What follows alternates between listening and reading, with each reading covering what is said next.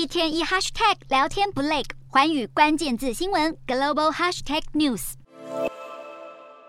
法国总统马克宏在美国进行国事访问，三十日的第一个公开活动便是参访美国航太总署，并且与美国副总统贺锦丽会面。在面对共同威胁的俄罗斯和中国，马克宏重申了美法两国在太空领域合作的重要性。马克宏随后前往美国国会图书馆，与国会议员和企业领袖共进午餐，并且讨论有关经济和气候变迁的议题，强调美法两国应该共同推动改革，让国际资金能够更顺畅地流入这些受到极端气候波及的国家。在场人士透露，马克宏还告诉国会议员，美国的降通膨法案太过激进，似乎是在抱怨拜登政府大力补贴美国企业，将会影响到欧洲经济。接下来的行程，马克宏将会在一日参加拜登任内首次举办的国宴，并且与拜登总统正式会谈。内容除了涉及乌俄战争和全球经济等重大议题，白宫预期两人还会对近期越来越强势的中国进行讨论。